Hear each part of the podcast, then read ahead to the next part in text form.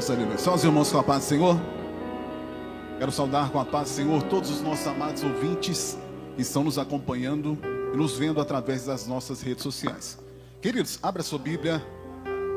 Evangelho de Jesus, segundo escreveu Lucas, capítulo de número 16. Vamos estar fazendo a leitura do versículo de número 19 ao versículo de número 22. Estarei agora ministrando uma palavra de reflexão. Eu quero chamar a sua atenção durante esses minutos. Não perca a bênção que Deus tem para você através dessa palavra. Assim como o Senhor falou poderosamente ao meu coração. Nos diz assim a palavra do Senhor. Ora, havia certo homem rico que se vestia de púrpura e de linho finíssimo, e que se alegrava todos os dias com grande ostentação. Havia também certo mendigo chamado Lázaro, coberto de feridas, que ficava deitado à porta da casa do rico. Ele desejava alimentar-se das migalhas que caíam da mesa do rico, e até os cães vinham lamber-lhe as feridas. E aconteceu que o mendigo morreu e foi levado pelos anjos para junto de Abraão. Morreu também o rico e foi sepultado. Tome seu assento.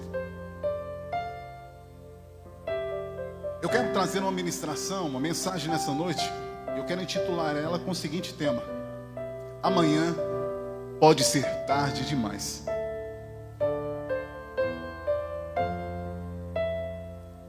E é tão sério isso, porque existe uma palavra que chama procrastinação. Procrastinação. E muitas vezes tem se tornado o ato de procrastinar, tem feito parte da nossa vida. É aquele negócio de deixarmos as coisas para depois. É aquele ato de adiar o início e a conclusão de alguma tarefa. Por mais que seja conhecida e de suma importância, a gente vai jogando para o lado. Os nossos, trazendo em outras palavras, é empurrar os trabalhos com a barriga, né? Levando. Se eu faço. Se eu perguntasse aqui hoje, aquela irmã que já pediu o marido para trocar aquela lâmpada, já tem tempo, até hoje ele não trocou. Muitas iam levantar a mão. Abaixa, irmã, não expõe seu esposo, não. Pediu para arrumar um negócio ali, que aquela porta está fazendo barulho, tem tempo. Aí o camarada vai empurrando. Amanhã eu arrumo. Amanhã eu arrumo. Sabe aquela dieta que toda segunda-feira você começa ela? Amanhã é segunda, hein? Segunda que vem eu começo. Nós começamos a pegar como hábito jogar tudo para amanhã. Depois eu faço. Não, não. Amanhã eu estudo. Amanhã eu vou fazer melhor aquilo ali. Tudo nosso é amanhã. E o tema amanhã pode ser tarde demais.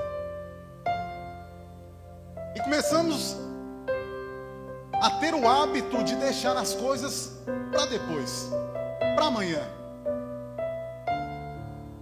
Quem sabe Deus impulsionou você, você vai trocar aquela lâmpada que está queimada, tem tempo lá, querido irmão.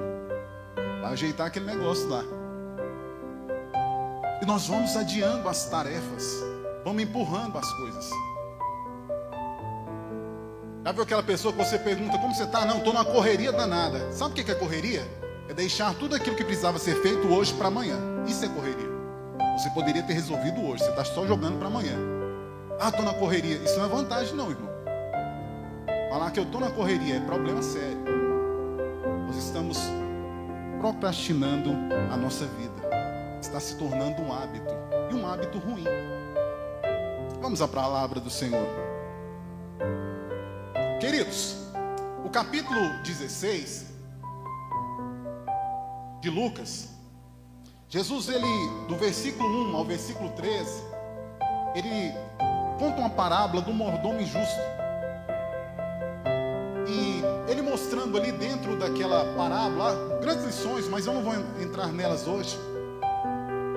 E Jesus falando daquele mordomo injusto, ele finaliza aquela parábola falando da escolha que nós temos de servir ou a mamão, dinheiro, ou a Deus. E aqui existe uma lição grande dentro desses versículos Teriam várias, mas eu quero só destacar uma para a gente dar continuidade. Não é pecado ser rico. Só que eu vou te dizer algo mais forte. Rico é bom, melhor é ser próspero. O que, que é isso? Sabe por que a gente pede errado? Porque a gente fica achando que aquilo ali é certo. A gente fica pedindo as coisas erradas. Eu quero ser próspero. Sabe por quê? Entenda, eu vou trazer algo prático para você. Rico, ele detém de alguma coisa. Próspero, ele gera as coisas. É você ter uma represa cheia de peixes ali que você, só que aqueles peixes só ficam ali. Aquele ali é rico, ele tem fazenda, ele tem bens. Ele detém de algumas coisas. Ele é detentor dessas coisas. O próspero é diferente. Ele tem uma represa e aquela represa sai dali uma água e abençoa João, que abençoa Maria. Existe uma fonte que o tempo todo está correndo aquela água. Aquela água é corrente.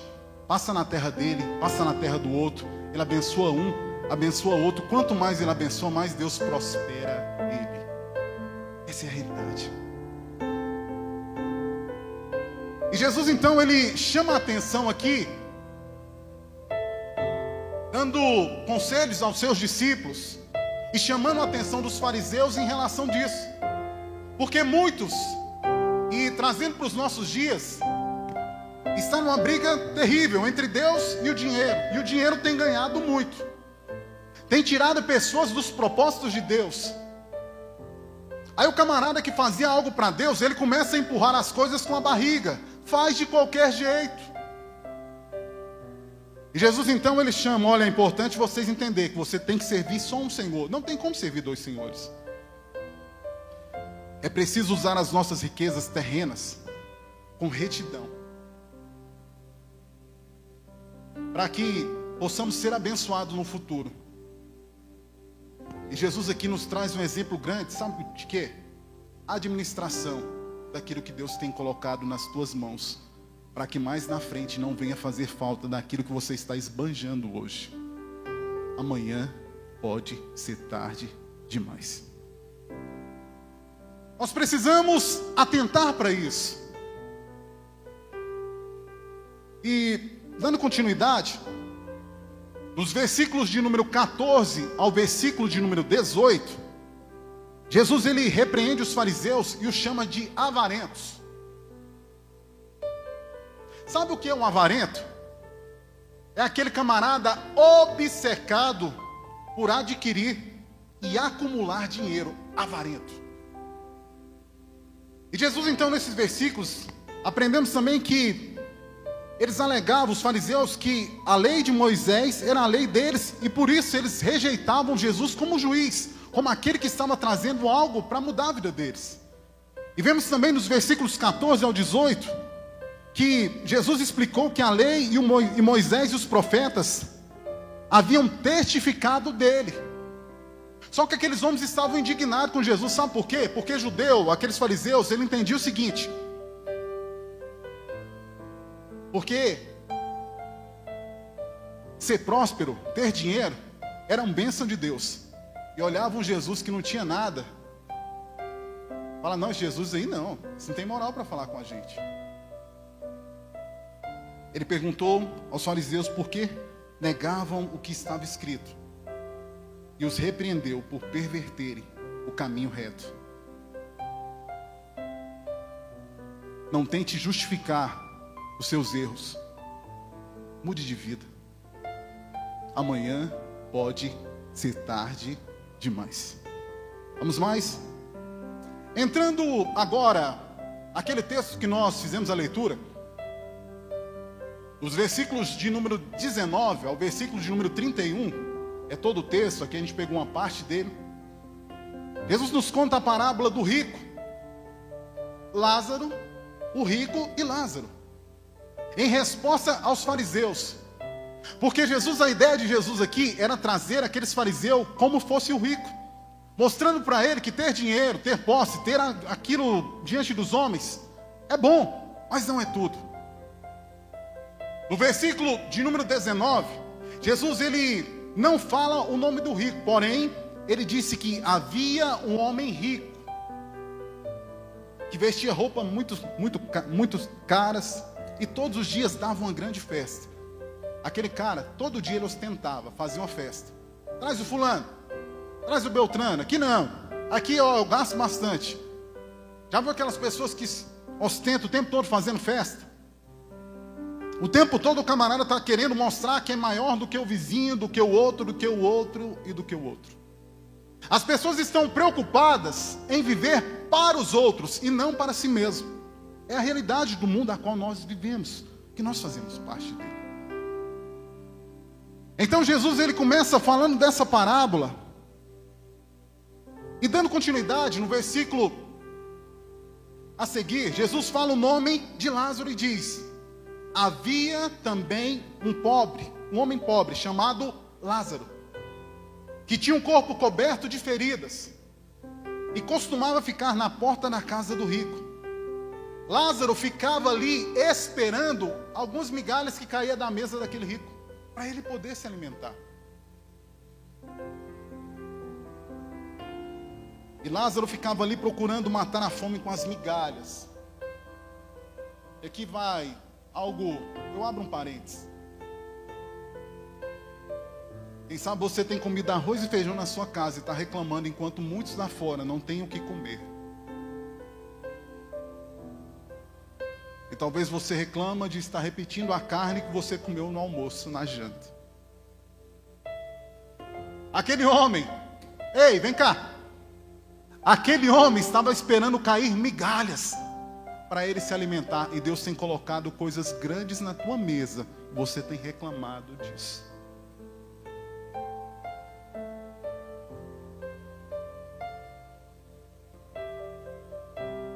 E aquelas migalhas caíam e até os cachorros vinham lamber as suas feridas, cheio de chagas, úlceras.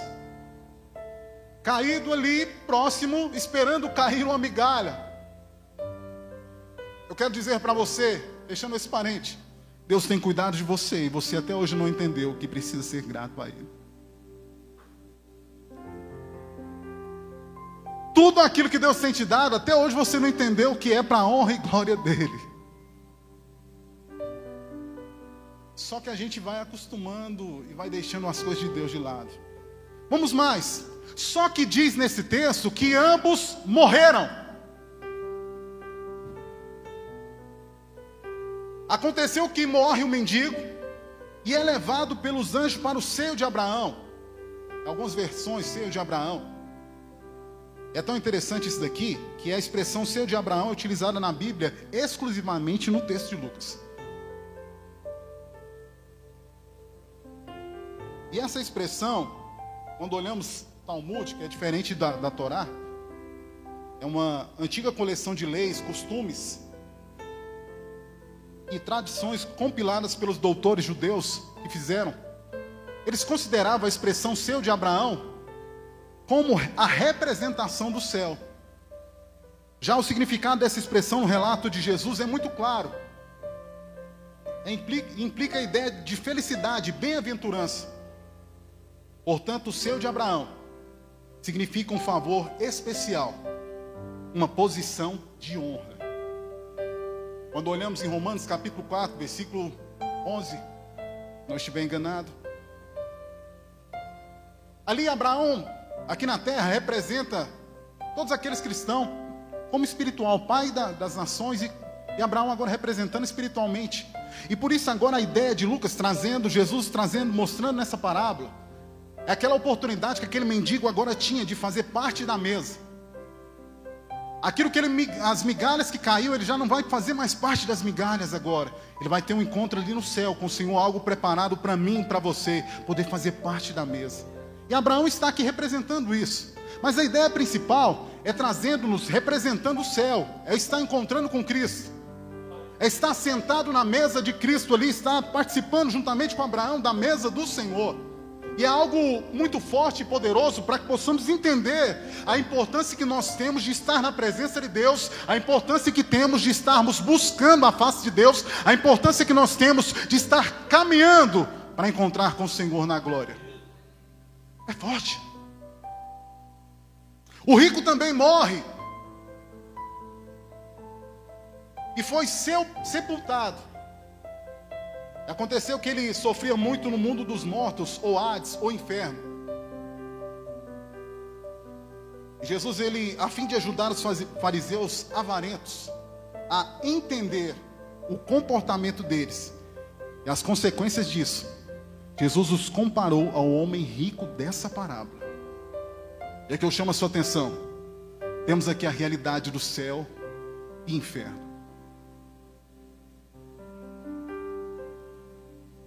E talvez você diz que, porventura, você que está ouvindo, está dizendo com o inferno é aqui, ei, você não tem nem ideia daquilo que foi preparado não para o homem, mas para o diabo e seus anjos, que é o inferno.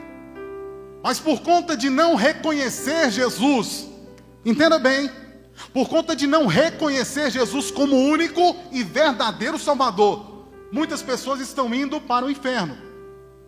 Estão querendo mais o diabo do que Deus. E aqui essa realidade é muito forte.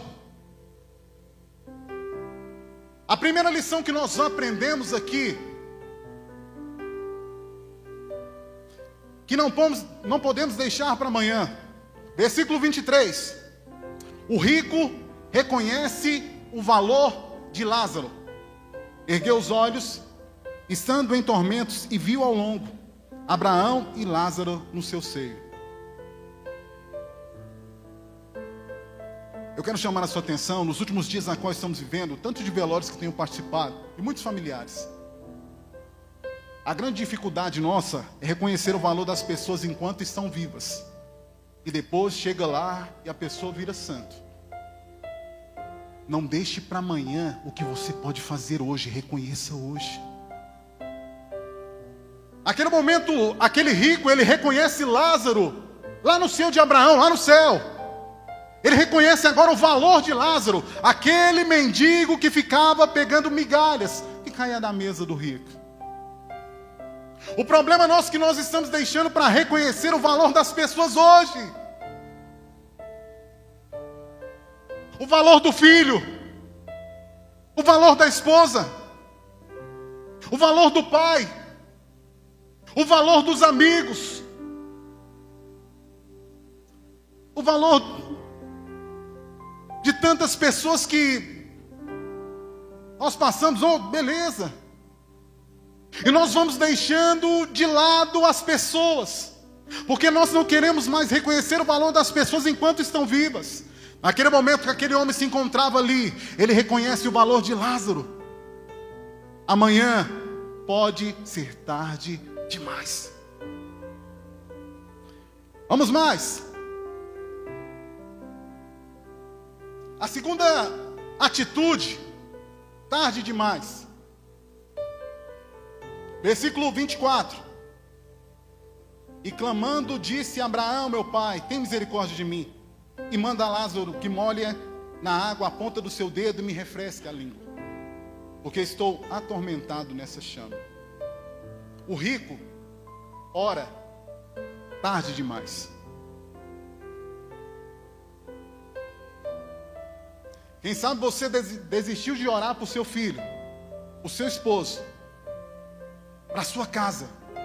Ei, sacerdote, não deixe para amanhã, comece a orar hoje. Porque Deus está chamando você para que o diferencial na tua vida aconteça através das tuas mãos estendidas e a sua casa seja abençoada pelo poder de Deus. O rico agora ora tarde demais. Amanhã pode ser tarde.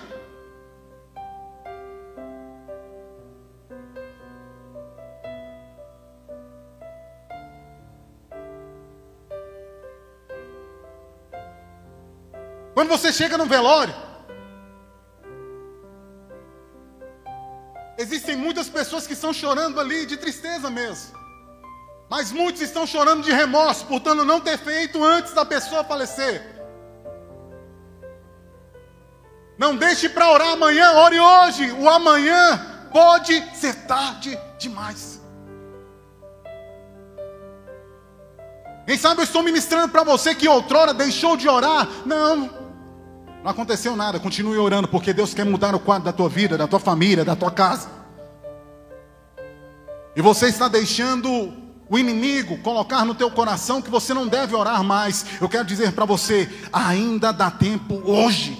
Não deixe para amanhã, porque pode ser tarde demais. Então aquele rico agora, ele ora, mas já não adianta mais, ele morreu. A terceira atitude, tarde demais. Versículo 27 e 28. E disse ele: Rogo-te, pois, ó pai, que o mandes à casa de meu pai, pois tenho cinco irmãos, para que lhe dê testemunho, a fim de que não venham também para este lugar de tormento.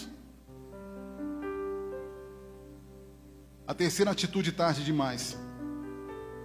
O rico agora lembra da família tarde demais. O amanhã pode ser tarde demais.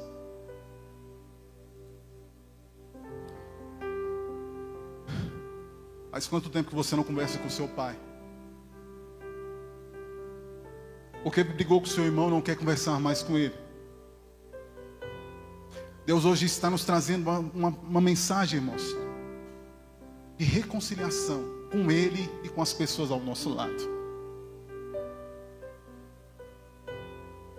Talvez você está indignada, não e tal. Ei, perca esse hábito da razão e deixe o Espírito Santo mudar o quadro da tua vida. Porque naquele dia que falecer, vai ser tarde demais. Aquele rico ele lembra da família dele, mas já era tarde demais. Olha, mande alguém lá para falar que Jesus salva, que Jesus liberta. Mas já não tinha mais jeito. Quem sabe você está perdendo a sua família. Eu quero ministrar sobre a tua casa nessa noite, meu querido. Tem autoridade para que Deus entre com providência no teu lar e mude o quadro da sua família. Quem sabe você está aí brigado com irmãos e parentes e pai. Deus está pedindo nessa, nessa, nos trazendo uma ideia nessa noite que nós precisamos reconciliar. Quer ser abençoado? Reconcilie com a sua família para que Deus entre com providência no teu lar. Aquele homem lembrou da família tarde demais. Não deixe isso chegar na tua casa.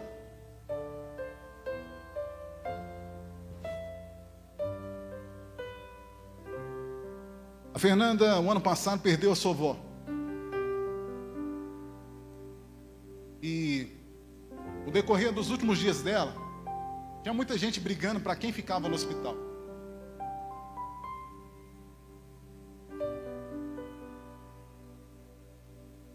E as pessoas estavam ali, não, fulano fica, o outro não fica. E aquela senhorinha então, ela adoeceu, foi para o hospital e precisou ficar lá. E o tempo todo ela falava no nome de uma, uma tia dela. E aquela tia dela não deu conta de lá.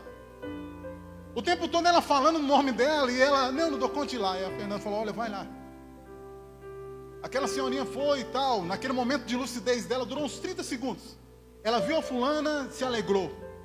Passou 24 horas aquela senhora faleceu. E tinha alguns que ficaram brigando, e eu não vou e tal, e no velório, irmãos, muitos começaram a chorar.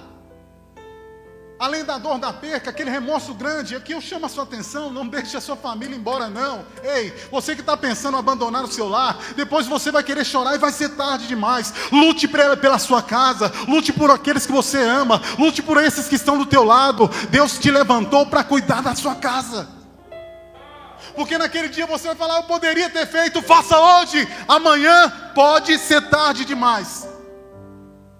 E é muito sério isso. É muito sério. E vemos que o Covid, irmãos, trouxe tanta tristeza. E Deus nos traz a repensar. E esse Covid, nós precisamos fazer o que precisamos fazer é hoje e não amanhã, é hoje. Para de empurrar as coisas com a barriga.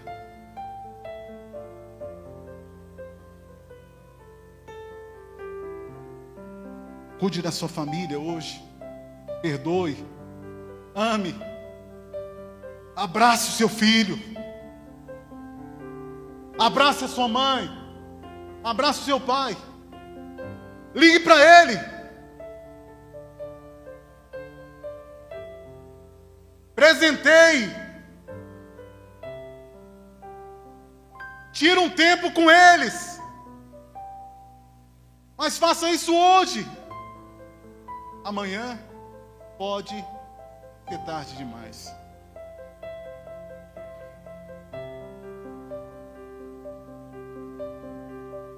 Eu quero te convidar a ficar de pé, vou estar concluindo essa ministração com essa canção.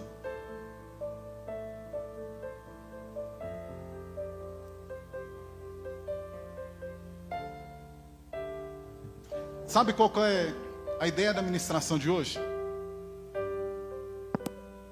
É momento de repensar na nossa vida, a nossa família, o nosso ministério, o nosso casamento, as nossas amizades.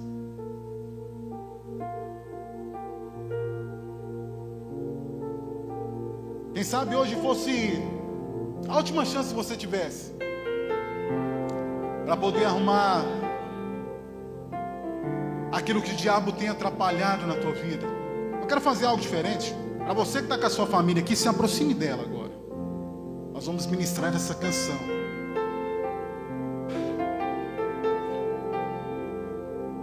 Para você que estava até brigado, Deus está reconciliando vidas aqui hoje. Saiu para o culto virado para um lado ou para o outro. Deus está dizendo para você hoje renovar a sua aliança com seu esposo e com ele. Aleluia.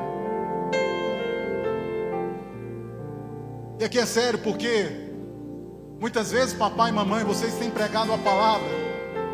E os filhos, às vezes você fica indignado. Deus, eu tenho pregado.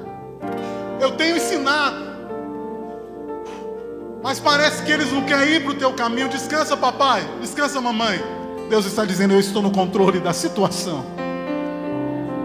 Você está fazendo a tua parte, eu estou entrando com providência na tua vida.